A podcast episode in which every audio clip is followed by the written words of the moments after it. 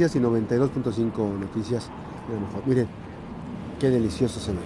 Hay una aproximación al panecito y ahorita ya le dimos crank algunos. Lo que se puede comer, pues nada más poquito. Y em, estamos esperando precisamente para que usted se venga a desayunar. Este delicioso café. Ya está todo preparado. Usted puede preparar, puede checar aquí. Eh, puede, puede pedir, puede reservar que va a ser para un festejo, esto, lo otro. pueden hacer muchas cosas. Bueno, vamos con más información. Me dicen que tenemos una charla con este.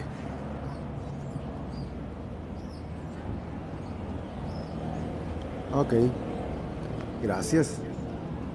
Tengo un consumo para mi consumo personal tengo cosas que es importante. No es que unos a veces con tanto consumo personal, pues no. Saludos, muchas gracias. Bueno, eh, gracias a esta mañana vamos a platicar con Esperanza Hernández Briceño. Esperanza Hernández Briceño es la coordinadora del juzgado cívico del Ayuntamiento de Colima. Esperanza, ¿cómo estás? Buenos días. Hola Max, ¿cómo estás? Muy buenos días. Eh, muy bien, es un gusto saludarte y poder eh, transmitir el trabajo del juzgado cívico esta mañana en tu programa. Gracias. Bueno, pues a mí me llama mucho la atención el hecho de, que eh, pues está los problemas vecinales. Uno pensaría que pues el ser vecinos a veces es de ser amigables y de tratar de ser lo mejor posible, no, no como familia pues, pero este, las reglas de convivencia, el volumen, la basura, el ruido, eh, los árboles, las hojas que caen. El, bien, pues un, una, eh, son múltiples las causas que en las que puede haber diferencias entre vecinos, ¿no? Este, Así es. ¿Qué está pasando en Colima y qué, tan, qué tanto se solucionan este tipo de conflictos? Sí, efectivamente, eh, Max, una de las problemáticas que se atiende desde el juzgado cívico a través de un procedimiento de queja son los conflictos vecinales. Efectivamente, tal y como tú lo describes, los conflictos que existen entre los vecinos. Y bueno, para eso es muy importante para el Ayuntamiento de Colima el poder proporcionar a la ciudadanía que le aqueja alguna situación que es obviamente que es una falta administrativa y que se tiene eh, o que le provoca un, conflicto con un vecino, pues el lograr a la solución total del conflicto. Y para ello hay un procedimiento perfectamente establecido que nos permite que más allá de, sancionar a las personas, eh, se logre que entre ellos mismos eh, se solucione ese conflicto, porque al final, pues al ser vecinos, al, habitar una misma calle, una misma colonia, una misma comunidad, pues eh, van a estar ahí todo el tiempo. Entonces lo que, lo que se quiere o lo que se privilegia en esta administración es eh, no, no el, multar al, vecino que hace esta infracción, sino el que podamos llegar a un acuerdo entre ambas partes que los beneficie a ambos y que sobre todo se le dé solución al conflicto que lo está originando. Ahora, eh, ¿de qué manera, digo, se da este tipo de conciliación? ¿Tienen que tener una cita? Sé que ustedes a veces lo citan y comparece el ciudadano o la ciudadana en, en cuestión. Sí, el, procedimiento es, muy, muy sencillo. Eh, acuden al, juzgado cívico y nos exponen eh, su queja y con ello se inicia el procedimiento de inmediato. Se giran los citatorios a ambas partes y eh, para realizar pues la audiencia que en el reglamento se prevé de sanción de la infracción una vez que se acredita. Pero una vez que acuden las dos partes, eh, por parte de la jueza o el juez que se encuentre en el turno, se les invita a que se sometan al procedimiento de mediación y de solución eh, para lograr una, solución del conflicto y que en ello ambas partes eh, puedan con la ayuda de, de esta persona profesional, llegar al mejor acuerdo para los dos, pero también a la solución de raíz de ese conflicto. Es más o menos así el procedimiento. Ahora, eh, ¿se, emiten resoluciones, digamos, como un, como un juzgado? Sí, en un momento dado, si alguna de las partes eh, no quisiese llevar a cabo el procedimiento de mediación o también una vez que hubiesen llevado a cabo el procedimiento de mediación, eh, firmado un convenio y no se logra el cumplimiento del mismo, existe dentro de este procedimiento la última de la, eh, las últimas de las etapas de este procedimiento es precisamente una resolución que trae consigo una sanción. Esta sanción puede ser una multa, puede ser un arresto o puede ser trabajo a favor de la comunidad.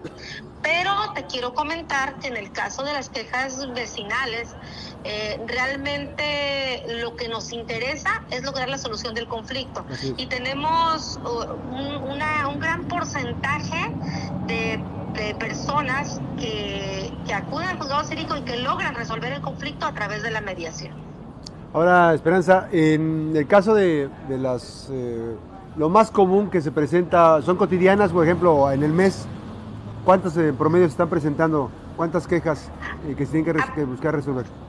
Aproximadamente, mira, es muy variable, es muy variable la, la cantidad, pero estamos recibiendo aproximadamente 3 a 5 eh, quejas diarias. Y estas pueden... ¿Diarias? Las, las, diarias, así es. ¿Y, cómo, y cuántas se solucionan eh, de esas 3 o 5? Se solucionan el 90% se solucionan por ¿En, prim, en, prim, ¿En, primer contacto o, o, cómo?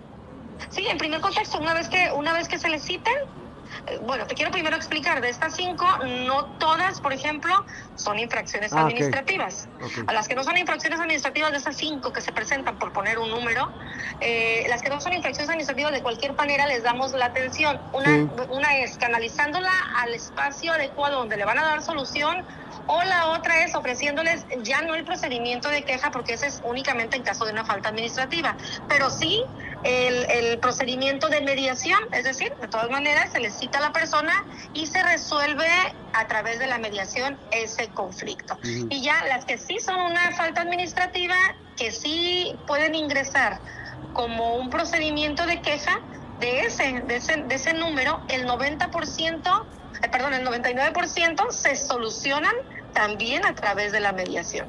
Esto nos permite, pues, eh, que las personas se vayan satisfechas por el resultado, pero que además ya cuando llegan a su casa, cuando llegan a su colonia o a su comunidad, cuando son ya varias personas que tienen este, eh, o las que inician el procedimiento, a lograrse esa solución de conflicto para ambas eh, partes, siendo benéfico para ambas partes o estando de acuerdo ambas partes, pues se refleja ya, es decir, ya no sigue el procedimiento. Sí.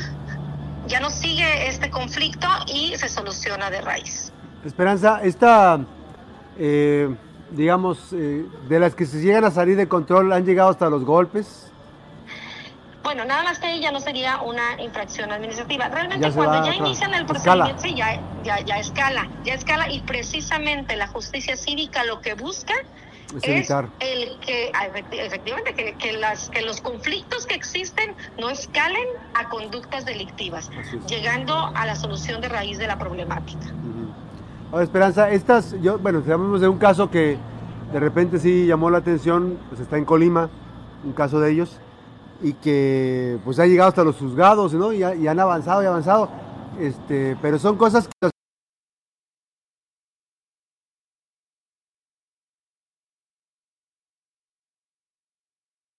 muy pequeña. Por ponerte un ejemplo, y, no, no, es que sea real, no es un extrito, es un ejemplo nada más, eh, puedes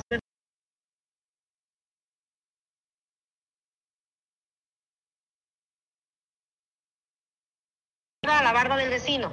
Al poner su lavadora, pues la persona está haciendo o, o trabajando en su sí. casa lavando.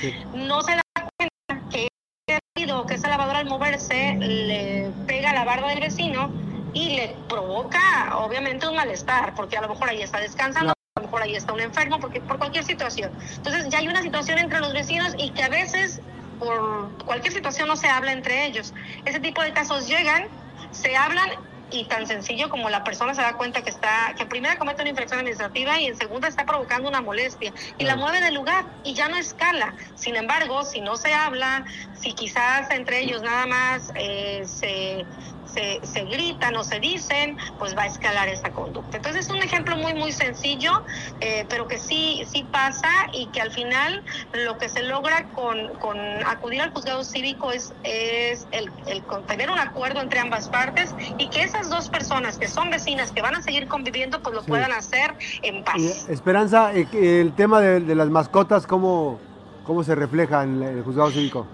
Sí, mira, el tema de las mascotas lo contempla el reglamento de orden y justicia cívica y lo contempla también el, reglamento eh, de animales de compañía.